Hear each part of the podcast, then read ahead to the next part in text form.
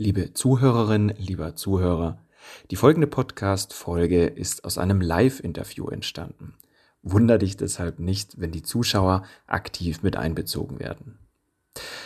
Den Ton mit Bild findest du in YouTube unter dem Kanal der bewegten Rhetorik. Und jetzt viel Spaß beim Anhören dieser Folge. Und ein kurzer Hinweis noch zu dieser Podcast-Folge. Matthias Messmer wird äh, zwischendurch ein Flipchart im Hintergrund zeigen, da wir dieses Interview ursprünglich ja mit Bild aufgezeichnet haben. Trotzdem kannst du auch im Podcast jede Menge Informationen mitnehmen. Matthias Messmer wird uns nämlich heute wieder wertvollen Input geben. Und zwar geht es heute um das Thema Dramaturgie in Vortragsseminar und Webinar. Hier kommt die offizielle Anmoderation von Matthias Messmer. Als Diplom-Regisseur inszenierte er viele Jahre an Theatern in ganz Deutschland. Er unterrichtete Schauspiel an der Universität der Künste Berlin und leitete zuletzt die renommierte Job van den Ende Academy in Hamburg. Für die Blumen Group arbeitete er als Associate Artistic Director, also auf Deutsch künstlerischer Leiter in Berlin, New York und Las Vegas und war maßgeblich am Aufbau und Erfolg der Show in Deutschland beteiligt. Heute ist er künstlerischer Leiter und Geschäftsführer von Get Mesmerized und entwickelt für verschiedene Veranstaltungsformate die Live-Inszenierung und Dramaturgie und außerdem, und in der Rolle ist er sicher auch heute ähm, bei uns im Interview, ist er Speaker Coach, als Speaker Coach tätig und unterstützt dabei Redner an ihren Reden zu feilen. Und ich freue mich jetzt auf wertvollen Input, ein spannendes Interview und sage herzlich willkommen, Matthias. Herzlich willkommen, Felix. Wenn Was ich zwischendrin.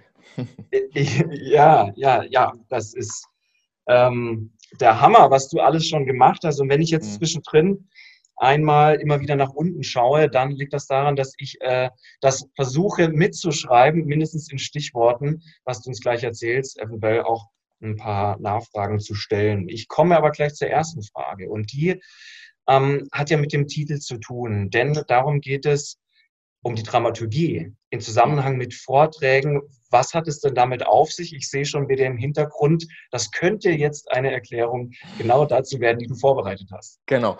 Ich habe da was vorbereitet. Ähm, wenn ich das richtig sehe, dann ist es auf Instagram leider spiegelverkehrt. Super. Ähm, da haben wir uns eben gerade schon drüber gefreut. Ähm, also wer jetzt auf Facebook zuschaut, ist klar im Vorteil. Der kann es nämlich auch lesen.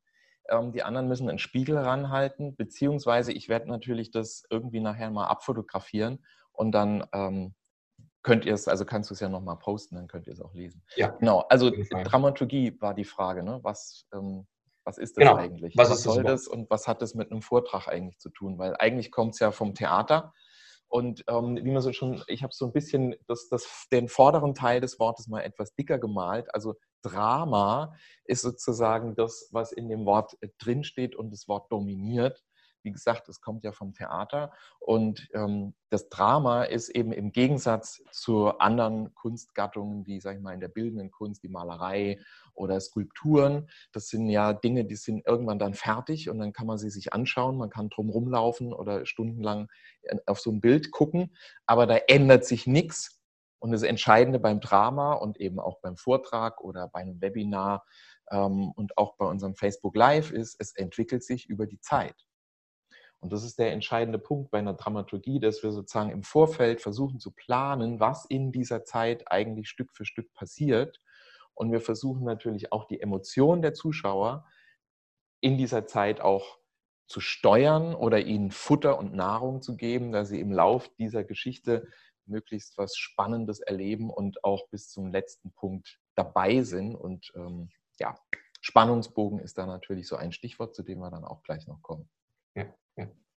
Also Emotion, die Spannung, ähm, das ist ganz wichtig. Jetzt ähm, auch im Zusammenhang mit der Überschrift die Frage, wir benennen das jetzt nicht nur an einem Vortrag, sondern wir schreiben ja Dramaturgie in Vortrag, Seminar und Webinar. Heißt das, dass es so eine Dramaturgie auch bei einem Webinar, auch bei einem Seminar geben sollte? Ja, auch bei einer Präsentation, auch gerade wenn wir jetzt so wieder die Situation haben, online zu präsentieren bei irgendwelchen ähm, ja, Meetings und so. Also es ist schon immer gut, wenn man sich mal über die Dramaturgie ein paar Gedanken macht. Wir haben letztes Mal ja schon den roten Faden erwähnt. Ähm, das ist ja mein Workbook, was es kostenlos auf meiner Webseite gibt mit einer Videoanleitung. Da gebe ich sozusagen so ganz grob eine Dramaturgie, die man auf alle diese Projekte, nenne ich es jetzt mal, anwenden kann. Und ähm, ja, da schauen wir uns jetzt mal so ein, zwei Sachen genauer an. Genau. Denn der rote Faden als Vorbereitung, ähm, dann, den hast du jetzt gerade angesprochen, den haben wir auch im äh, letzten Interview schon besprochen. Und ähm, vielleicht sagst du nochmal für die, die jetzt nicht beim letzten Mal dabei waren, teaserst das vielleicht nochmal kurz an. Worum geht es denn? das ist gut, so ausführlich wie ja, er ist. Worum geht es denn genau? Ich habe nämlich da die Stichworte Publikumsanalyse, Kernbotschaft und Wirkungsabsicht zum Beispiel mit genau. notiert. Also beim roten Faden, das ist wie gesagt ein Workbook und da geht es eigentlich darum, so eine Art Universaldramaturgie auf der einen Seite also das habe ich mir gar nicht ausgedacht. Das ist praktisch das, womit eigentlich alle Redner auch arbeiten. Und oft also diese drei Akte oder drei Teile, wenn man so will. Und auf der anderen Seite ist aber eben der rote Faden auch so ein bisschen so eine Arbeitsanleitung, so eine Schritt-für-Schritt-Anleitung. Wie gehe ich jetzt am besten vor, um so eine Dramaturgie für meinen Vortrag zu entwickeln? Ja, ja. Und du hast jetzt schon die Stichworte gesagt. Ich, ich nenne es immer das Reiseziel. Ja, ja, weil die Leute meistens ähm, ganz schnell anfangen, Inhalte schon mal irgendwie auf PowerPoint-Folien zu schmeißen oder ähm, wild drauf los sammeln, äh, riesen Stoffsammlungen haben und dann oft zu mir kommen und den Wald vor lauter Bäumen nicht mehr sehen und dann oft gar nicht wissen, wie sie das jetzt sortiert bekommen, ja, weil sie so viele Ideen haben, manchmal ja auch Experten sind für irgendein Thema und schon seit Jahren mit dem Thema unterwegs sind und ein Buch drüber geschrieben haben und so weiter. Aber das alles kriegst du natürlich nicht in einen Vortrag, der nur, sag ich mal, 20 Minuten oder 40 Minuten lang ist. Und da ist das dann eine ganz gute Hilfe.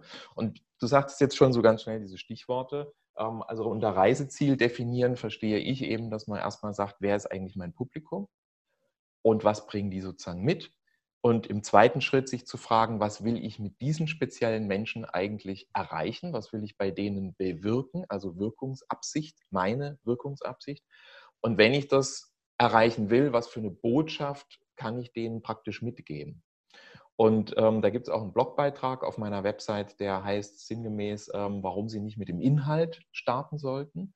Mhm. Weil genau ne, dieses Wald vor lauter Bäumen nicht mehr sehen, ist genau das Problem. Wenn ich mir, mir nicht vorher mal überlegt habe, was ist praktisch meine Kernbotschaft, wenn ich es mal runterbreche auf ein oder maximal drei Sätze, dann habe ich irgendwann den Überblick verloren, weil ich habe tausend Botschaften und äh, finde dann irgendwann nicht mehr die eine. Und da brauche ich ein Gradmesser. Und da hilft es mir, wenn ich mich auf das Publikum erstmal fokussiere und mir vorstelle, was bringen die für Fragen, Probleme und Wünsche eigentlich mit, wenn die in meinen Vortrag kommen. Ja. Äh, du hast es ähm, äh, du hast es genau auf, auf den Punkt gebracht. Also es ist, es ist sehr, sehr hilfreich, einmal das auch runterzuladen. Du gesagt, es äh, steht auf deiner Homepage zur Verfügung. Und ähm, zum Zweiten möchte ich auch nochmal erwähnen, dass die, die das jetzt nicht beim letzten Interview gesehen haben, als wir schon drüber gesprochen haben, klickt euch da gern nochmal rein. Das ist auf Facebook noch da. Matthias ähm, Wald schreibt jetzt gerade auf Instagram, wie ich sehe, äh, er hat es durchgearbeitet. Klasse mit Coaching von Matthias, kann ich jedem empfehlen. Und, Danke, ähm, Matthias. das sagt doch, das sagt doch eigentlich schon alles. Wunderbar ist es denn dann, wenn man wirklich in dem Moment, und das geht uns ja ganz oft so, finde ich, den Wald vor lauter Bäumen nicht mehr sieht, ganz klar zu fragen, wie gehe ich jetzt vor? Mhm.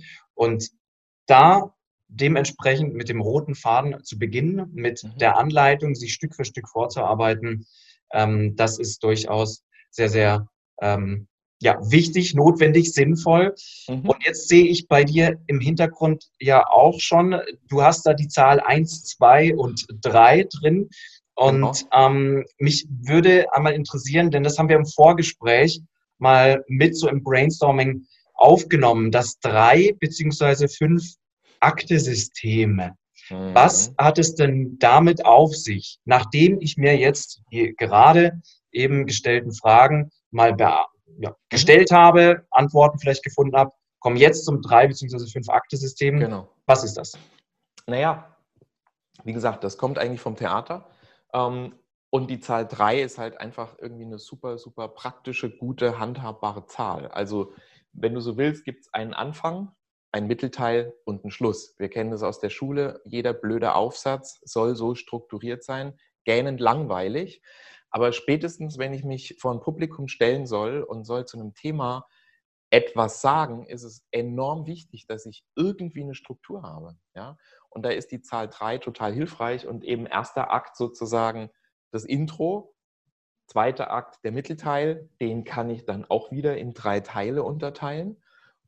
Ich kann ihn auch in mehr Teile unterteilen, aber es ist immer ganz praktisch, gerade wenn es ein kürzerer Vortrag ist, 20 Minuten oder so, dass ich sage, ich kann meine wesentlichen Inhalte auf drei Dinge mal reduzieren und dann habe ich noch ein Ende, einen Schluss. Das ist dann sozusagen, wenn du so willst, sind das die fünf Akte, ja, oder die fünf Teile, aber letztendlich ist es eigentlich ein Anfang, ein Mittelteil und ein Schluss. Das ist nichts Neues, aber das kann sehr hilfreich sein. Und jetzt kann ich natürlich im Mittelteil sagen, ich kann jetzt diese Dreierregel auch hier nutzen, indem ich sage, ich rede erstmal über die Vergangenheit, dann rede ich über die Gegenwart, dann rede ich über die Zukunft zum Beispiel. Ganz simpler Trick. Sofort entsteht eine Dramaturgie. Da muss ich mir ja gar nicht lange viele. Gedanken machen, sondern das kann ich immer anwenden, wenn ich irgendwie frei reden muss, nicht viel Zeit habe, mich vorzubereiten, ähm, kann ich zum Beispiel mit dieser Zeitschiene arbeiten. Ja. Ja, äh, sehr, sehr wertvoller Tipp übrigens, jetzt gerade parallel. Wir haben ja bei den Toastmasters ähm, immer diese spontanen Reden und die sind mhm. natürlich extrem schwer, weil wir uns nicht vorbereiten können.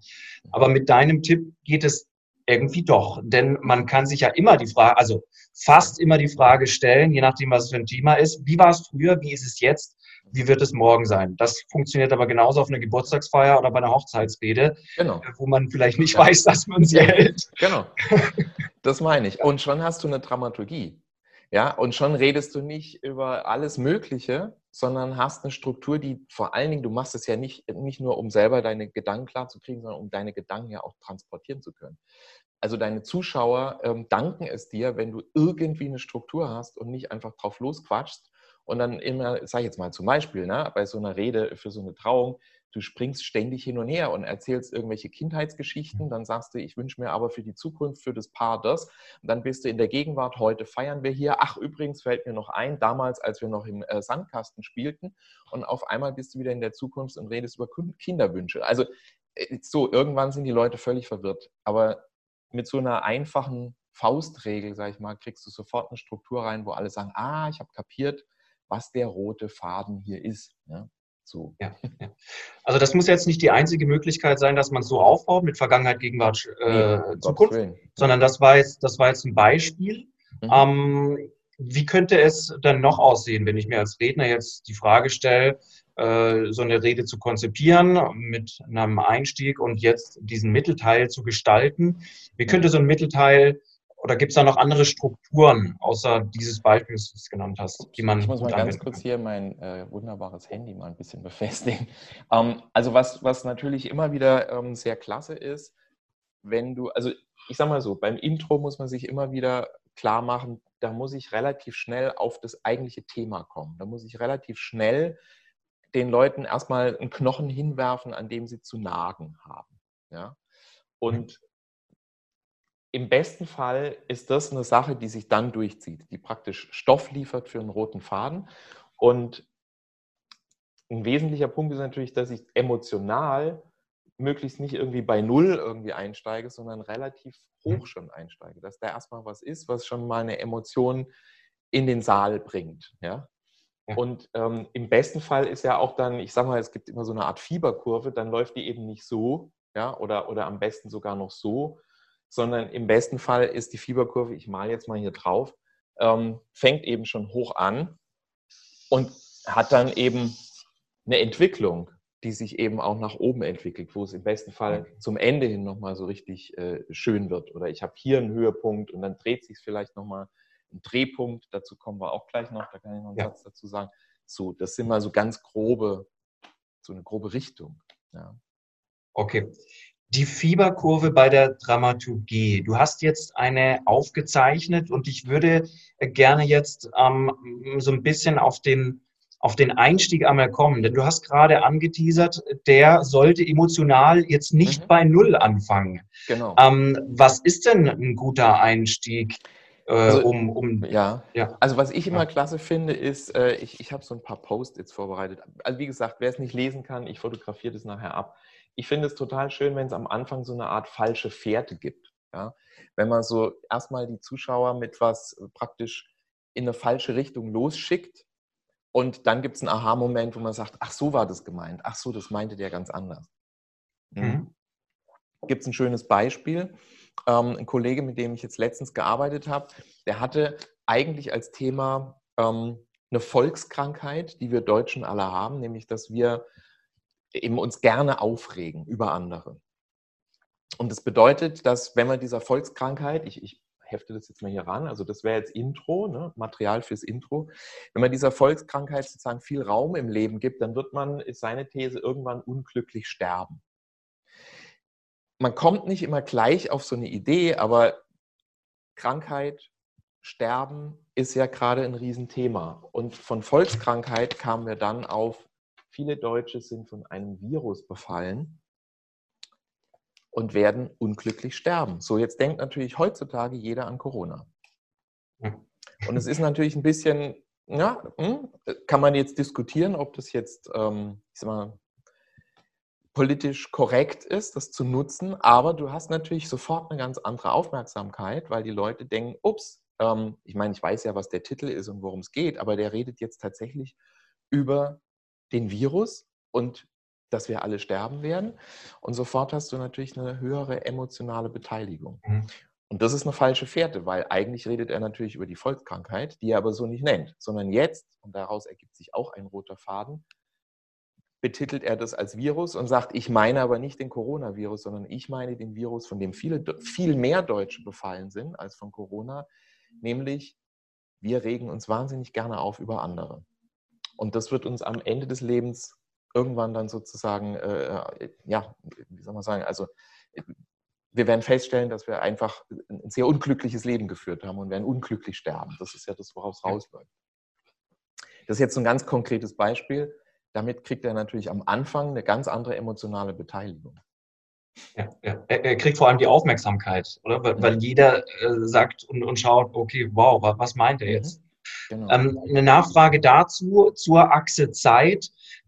Heißt das, dass so ein Intro auch ganz kurz sein kann? Eine Provokation, eine These, ein Zitat oder sonst was? Ja, naja, vor allen Dingen, weil ähm, je nachdem, wie lang dieser Vortrag ist. Also wenn ich jetzt einen 20-Minuten-Vortrag habe und ich brauche schon fünf Minuten oder sieben Minuten nur fürs. Intro, dann muss ich mich schon fragen, ist das verhältnismäßig? Ne? Also deswegen gibt ja auch manchmal Leute, die gerne drei Intros bauen, bevor sie dann endlich mal zum Thema kommen. Also die erzählen erstmal, wie es war, äh, hierher zu reisen, also ne, in, der, in der Zeit, wo man live äh, vor Hunderten von Menschen gesprochen hat, ähm, ähm, die Ankunft am Bahnhof und was nicht alles. Und dann kam ich heute früh ins Hotel oder gestern Abend, klar. So, wo du sagst, ey, komm aufs Thema bitte. Ja?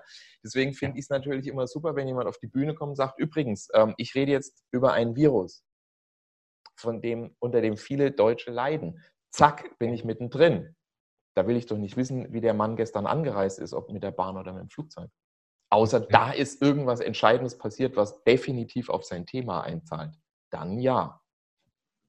Und ich habe ich hab nochmal eine Nachfrage, Matthias, denn auch hier ist es ja wieder, du hast es gerade eben schon gesagt, äh, die Zeit insgesamt ist ja sehr, sehr unterschiedlich. Mhm. Ähm, jetzt kann es ja sein, dass ein Vortrag 20 Minuten geht. Bei den Toastmasters ist es beispielsweise so, da geht ein Vortrag noch fünf Minuten. Das ist schon sehr, sehr kurz. Wenn wir jetzt insgesamt so eine, so eine Rede mal anschauen, wie ist oder wie sollte die deiner Meinung nach, wenn man das sagen kann, denn zeitlich strukturiert sein? Vielleicht in Prozentzahlen von Einstieg, Mittelteil und Schluss. Ähm, also da gibt es, glaube ich, keine festen Regeln oder irgend sowas. Wie gesagt, ich würde einfach nur gucken, wenn man so einen Vortrag dann mal auch vielleicht mal laut spricht und aufzeichnet oder mal so grob weiß, wie viele Teile habe ich und wie lang sind die ungefähr, ähm, einfach mal zu gucken, dass einfach der Einstieg relativ schnell und knapp ist. Der mhm. muss, mhm. finde ich, man muss relativ schnell drin sein in dem Thema. Man muss relativ schnell die Leute neugierig machen, aber wie viel Zeit das jetzt im Verhältnis genau ist, das hängt dann immer vom Thema ab. Vielleicht habe ich auch eine super spannende Geschichte, die dann vielleicht doch ja, bei einem 20-Minuten-Vortrag ähm, schon mal fünf Minuten einnimmt.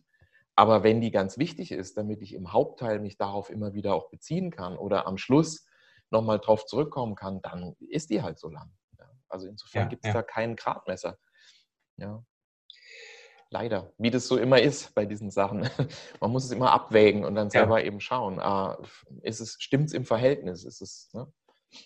es, es, es wäre oft nur zu schön, wenn es für alles so eine hundertprozentige Anleitung gäbe, aber dann wäre es ja auch nicht mehr wirklich das Handwerk, was es ist, äh, zu lernen, eine gute Rede zu halten. Und das ist nun mal ein Handwerk. Ja. Und dann wären alle Vorträge gleich und du würdest schon wissen, ja. ah, Moment, dreieinhalb Minuten ja. sind um, jetzt kommt der Hauptteil. Ah, und da kommt er auch schon das wollte kein Mensch sehen. also, wenn, du sagst, wenn du schon weißt, was kommt und schon auf der Uhr schon sehen kannst, es gibt ja auch so für, für, für Drehbücher gibt es ja solche Vorgaben, ne, wo man sagt, nach so und so vielen Sekunden oder nach so und so vielen Minuten ist der erste, ich weiß nicht mehr genau, was die, die Fachbegriffe sind, kommt der erste äh, der Höhepunkt, der erste Dingster-Point und dann gibt es den ersten Drehpunkt und jetzt muss aber wieder Action kommen. So sind halt amerikanische Filme aufgebaut, aber ja. ich weiß es nicht. Also eben bei einem Vortrag würde ich niemals so eine strenge Regeln aufstellen, weil dann wird es wirklich, wie gesagt, langweilig. Wenn wir eins nicht verlieren wollen, dann ist es ja die Spannung in einem Vortrag. Mhm. Was kann ich also als Redner machen, damit der Spannungsbogen möglichst gut aufgebaut ist? Ähm, ich nehme mal ein anderes Beispiel dazu. Ja. Weil, ähm, also bei dem hier mit dem Virus äh, gibt es natürlich auch praktischen Spannungsbogen. Ne? Also ich habe natürlich in dem Moment, wo ich sage, ähm, diese Menschen werden alle unglücklich sterben, ähm, das will natürlich dann jeder wissen, was das konkret heißt. Wieso?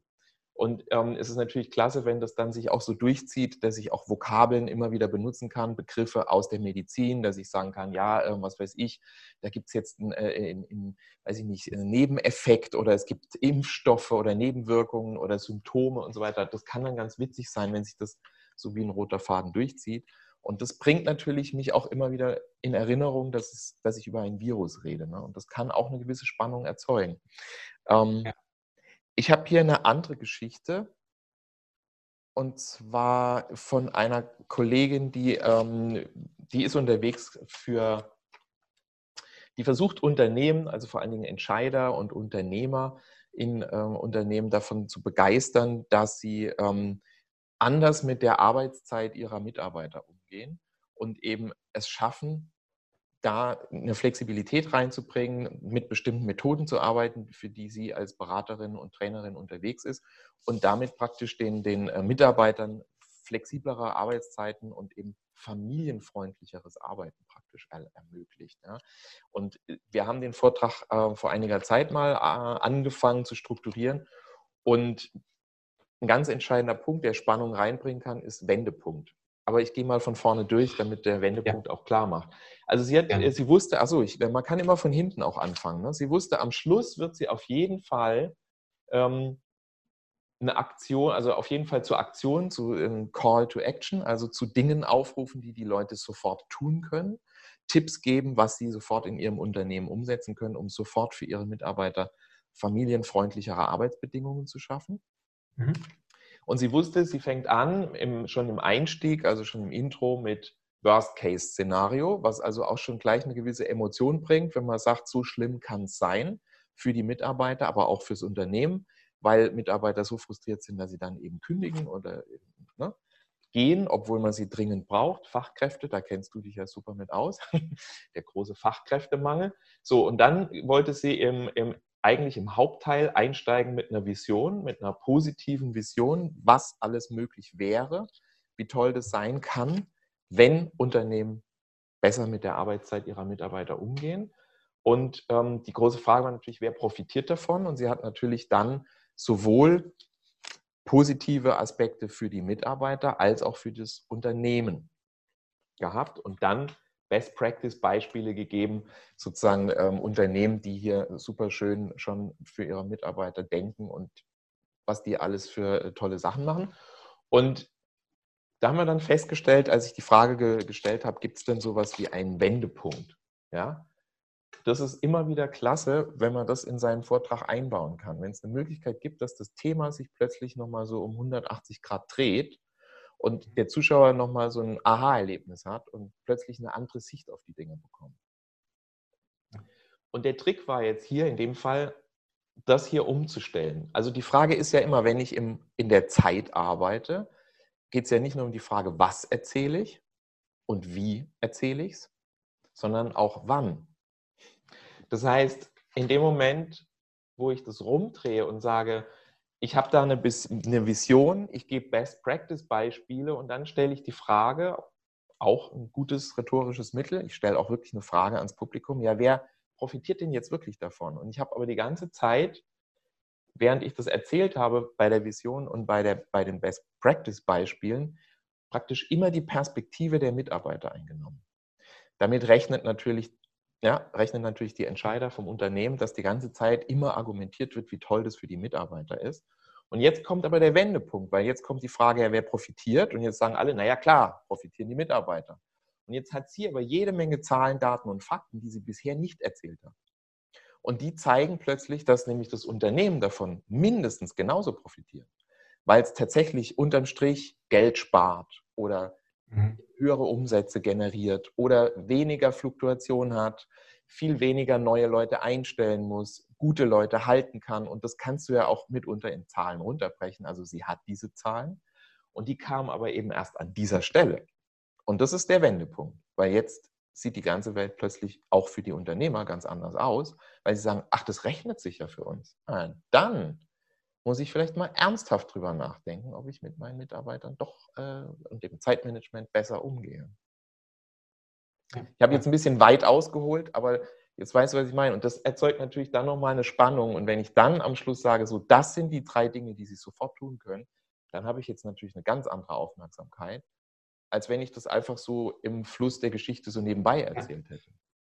Bevor wir gleich nochmal zum Schluss kommen, will ich das nochmal festhalten, weil das ist ja extrem wertvoll, was du sagst. Und ähm, für viele natürlich in der Struktur oder von der Struktur her gesehen, so auch ähm, mag das neu sein. Ich finde das sehr spannend zum Thema Wendepunkt. Ähm, wer profitiert eigentlich davon, mhm. diesen Wendepunkt einzubauen? Also das heißt auch, es kann in einem Vortrag einen Wendepunkt geben, muss aber nicht unbedingt und es sollten auch nicht mehrere Wendepunkte sein, sonst ist das Publikum nachher verwirrt. Oder Weiß doch? ich nicht. Naja, jetzt in dem Fall war es ein Drehpunkt, aber äh, letztendlich sind das ja auch immer kleine Wendepunkte. Ne? In dem Moment, wo ich sage, ich habe jetzt äh, äh, erstmal Worst Case erzählt und das schlimmste Bild äh, gemalt, jetzt gehe ich und mache mal eine Vision auf, wie es im besten Fall sein könnte, wenn es perfekt läuft dann habe ich ja hier auch schon einen kleinen Dreh, ja, weil ich wende mich sozusagen vom Schlimmen ab und schaue mal in eine andere Richtung. Das ist ja auch schon ein kleiner Wendepunkt. Das sind ja immer diese berühmten Übergänge. Ja. Ähm, die muss man auch deutlich machen, dass der Zuschauer merkt, ah, okay, wir gucken jetzt mal in die andere Richtung. Und jetzt sieht die Welt plötzlich ganz rosig aus. Ja, ja.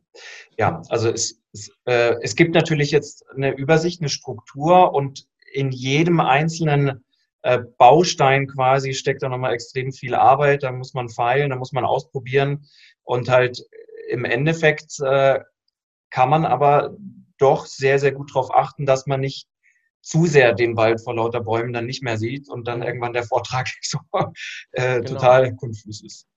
Naja, also diese Vorsortierung fand ich ganz klasse, die sie gemacht hat. Ja. Ne? Also zu unterscheiden ja. zwischen, was ist sozusagen das Schlimme, was wäre das Ideal, also in dem Moment kriegt das Ganze sofort eine Struktur. Und dann ist auch ganz klar, an welcher Stelle erzähle ich jetzt die schlimmen Stories und an welcher Stelle erzähle ich jetzt die positiven Aspekte. Und da muss ich dann eben sehr genau gucken, wann kommt dann der ober-ober-positive Aspekt, der dann für die Unternehmer aus deren Sicht noch ganz wichtig ist. Genau, genau. Also nach der, nach der Sammlung von, von allem, was ich erzählen will in einem Vortrag, komme ich dann zu einer Vision als Überschrift, komme ich dann zu Best Practice und komme ich dann zu wer profitiert. Zum das Beispiel, ist ja jetzt ne? wirklich, das, genau. Das ist, ja. das ist ja jetzt wirklich nur ein Beispiel mit einem, mit einem konkreten Gegenstand. Also was du auch sagen kannst, ja. ist, ich habe halt erstmal im, im äh, ich habe These A und dann habe ich These B und dann habe ich These C. Also so kannst du natürlich auch vorgehen, dass du sagst, ich habe ein starkes Thema und jetzt komme ich mit drei Thesen zu diesem Thema. Ja? Oder ich stelle eine große These auf und habe dann äh, drei Widersprüche dazu, ne? wo ich sage, ja, kann aber nicht sein, weil und so weiter. Und habe dann vielleicht im dritten Teil ähm, auch einen Wendepunkt, wo ich sage, es kann doch sein. ja, ja? Okay. so. Ja also das, wie gesagt, das, aber da hilft mir eben so eine Dreiteilung, weil ich mhm. gezwungen bin, mir zu überlegen, okay, was ist denn dann der erste Abschnitt vom Hauptteil, was ist der zweite und was ist der dritte Abschnitt? Und deswegen ist es so, so hilfreich. Genau, sehr schön, dass du das mal sagst. Ich hatte gerade das Gefühl, du kannst Gedanken lesen, weil genau das wäre die Frage gewesen. Was denn? These A, These A, These B, Wendepunkt. Ähm, also nur um zu verbildlichen, das passt für jedes Thema und es gibt viele Möglichkeiten, um dann die Struktur eben zu wahren. Und jetzt möchte ich gerne nochmal, das ist gerade angesprochen, zum, zum Schluss kommen. Ach. Wir sehen es ja der. Also zum Schluss von, genau, sowohl als auch, aber ja. auf jeden Fall in der Dramaturgie. Äh, die Kurve geht steil nach oben. Was heißt das? Ähm, also im besten Fall wann und wie und ob die steil nach oben geht, I don't know. Das ist ja bei jedem Thema anders. Aber was ich, also was ich nicht möchte, ist, dass sozusagen emotional das so nach hinten so abebbt. Ja? Und die Leute am Anfang, vielleicht habe ich eine ganz super geile Geschichte erzählt und dann wird es immer langweiliger. Das wäre schlimm. Deswegen ist natürlich super, wenn ich es schaffe, dass es sozusagen zum Schluss hin wieder hochgeht mit der Emotion oder auch mit der Energie dass ich da nochmal eine Geschichte erzählen kann oder eine Story irgendwie auf Lager habe, die praktisch nochmal auch meine Zuschauer wieder wachrüttelt. Es kann sein, dass es in der Mitte vielleicht zwischendurch langweilig ist, aber was für die Zuschauer immer irgendwie am meisten in Erinnerung bleibt, ist der Anfang und der Schluss. Deswegen gibt es ja von Mark Twain diese schöne Aussage, eine Rede ähm, hat einen super guten Anfang, also das sage ich jetzt mit eigenen Worten, und einen sehr starken Schluss und dazwischen ist sie möglichst kurz. so, aber das heißt, am Schluss muss ich irgendwas haben, was nochmal die Leute so auch wachrüttelt oder nochmal vielleicht auch emotional mitnimmt oder es schließt sich der Kreis und ich erkläre jetzt etwas oder lüfte jetzt ein Geheimnis. Ich habe am Anfang vielleicht irgendwelche Fragen den Zuschauern gestellt, habe sie aber noch nicht beantwortet.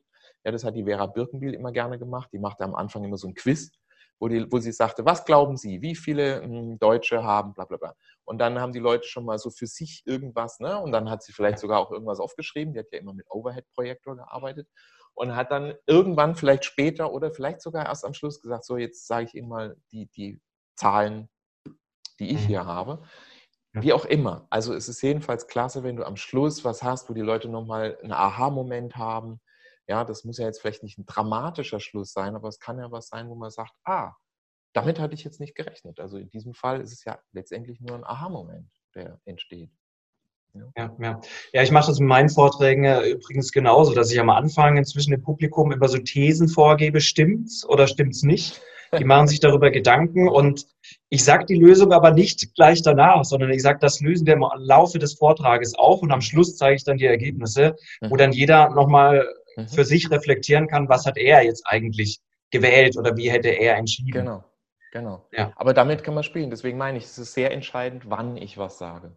Wann ich eine bestimmte Information bringe, wann ich eine bestimmte Geschichte erzähle. Und ähm, das ergibt sich aus dem Zusammenhang. Also da gibt es auch keine festen Regeln, sondern das ist auch sowas, wo ich, wenn ich eine Weile auf so einem Thema rumdenke, dann komme ich irgendwann an einen Punkt, wo ich denke, ah, okay, das sollte ich vielleicht nicht gleich am Anfang verraten. Ja. ja. Ja. Deswegen ist es so viel Arbeit und deswegen muss man so lange oft schwanger gehen mit so einem Ding, weil man ja. nicht, wenn man sagt am Abend vorher, jetzt bereite ich mich mal schnell vor, das kann ganz klasse sein, aber auf die besten Sachen kommt man halt wirklich erst, wenn man eine Weile drüber nachdenkt und dann irgendwann feststellt, ah, macht ja. mehr Sinn, es so rumzudrehen. Ja, ja. Und, und genau das ist es ja auch, was wir in Reden sehen. Zwei Stichpunkte, die Zeit und die Emotionen, wo wir uns Fragen stellen, stimmt das oder stimmt es nicht? Mhm. Passt das oder passt es einfach nicht und mhm. ins Gesamtkonzept einfach des Vortrages?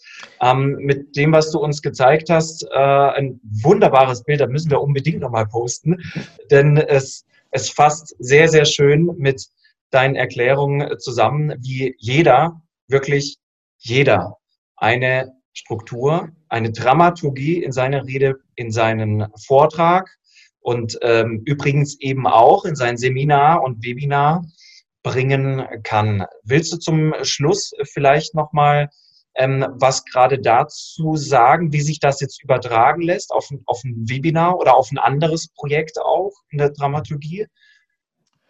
Hm, ja, also was soll ich sagen? Also auch bei einem Webinar überlege ich mir, wie steige ich ein? Also muss ich erstmal was zu mir vielleicht sagen, damit die Leute auch wissen, ich bin wirklich hier Fachmann auf dem Gebiet und gehe ich dann zu einer ersten Frage oder also da bin ich auch immer am rumprobieren. Ja? Also zum Beispiel bei Webinaren mhm. ist ja häufig so, dass man sagt, erst äh, hatten wir ja letztes Mal auch schon drüber gesprochen, erst am Schluss ähm, habe ich Zeit, äh, Fragen zu stellen als Zuschauer.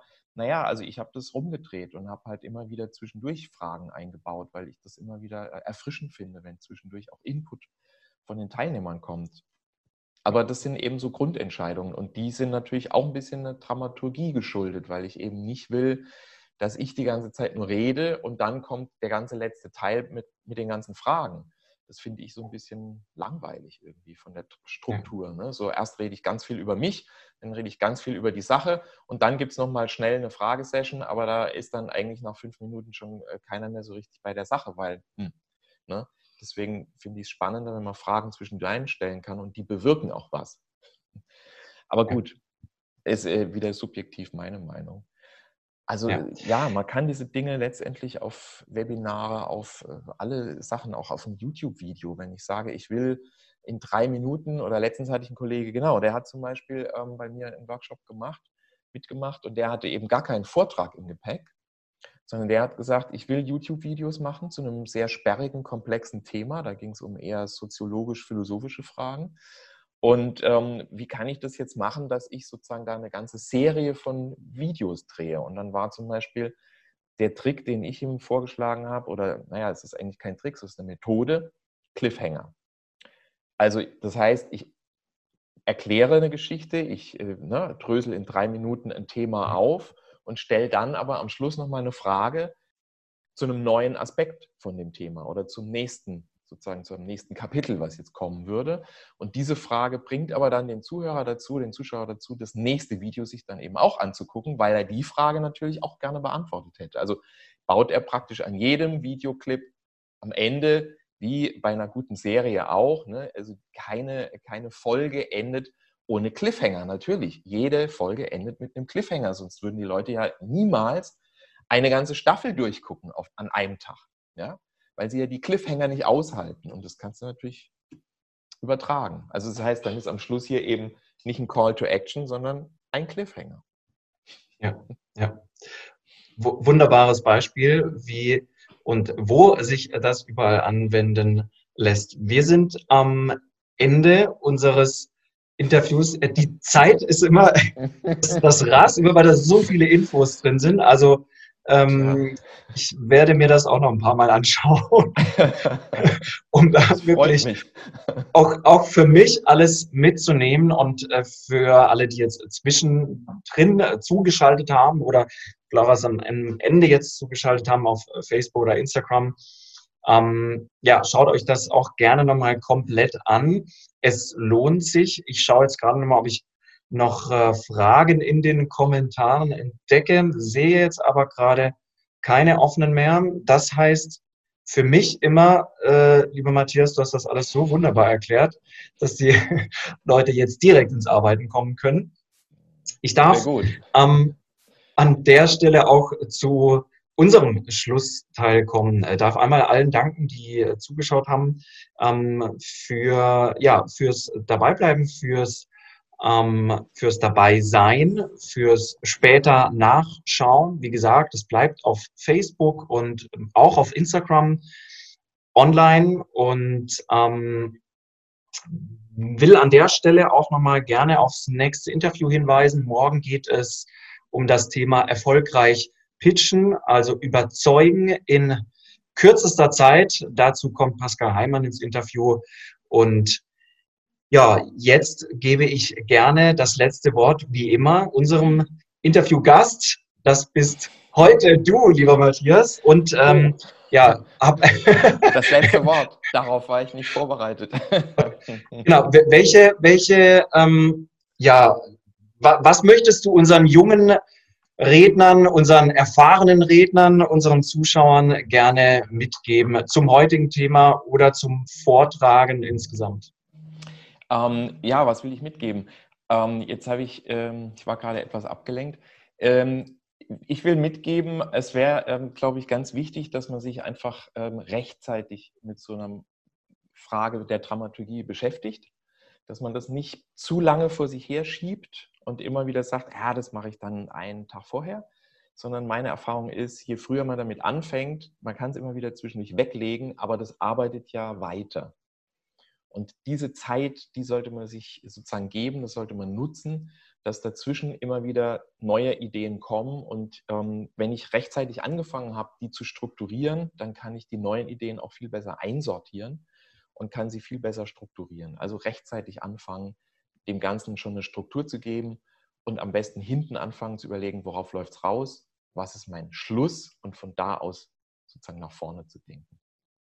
Ja, ja. So. Ich glaube, am Schluss war jetzt der Ton äh, auf Instagram mindestens ähm, weg. Ich bin mir nicht ganz sicher, ob du mich hörst. Ja. Ich, ich darf aber in dem Fall einfach nochmal Danke sagen und mhm. wünsche unseren Zuhörern, Zuschauern ähm, viel Erfolg mit dem, was sie heute mitnehmen konnten. Bis demnächst. Okay. Ciao. Ich danke dir auch. Ciao, ciao. Schön, dass du bei dieser Podcast-Folge mit dabei warst. Wenn sie dir gefallen hat, dann freue ich mich natürlich über eine Bewertung. Und wenn du einmal live dabei sein willst, dann check doch einfach die nächsten Termine auf meiner Webseite bewegte-rhetorik.de oder bei Facebook und Instagram unter bewegte Rhetorik. Ich freue mich, wenn du nächstes Mal mit dabei bist.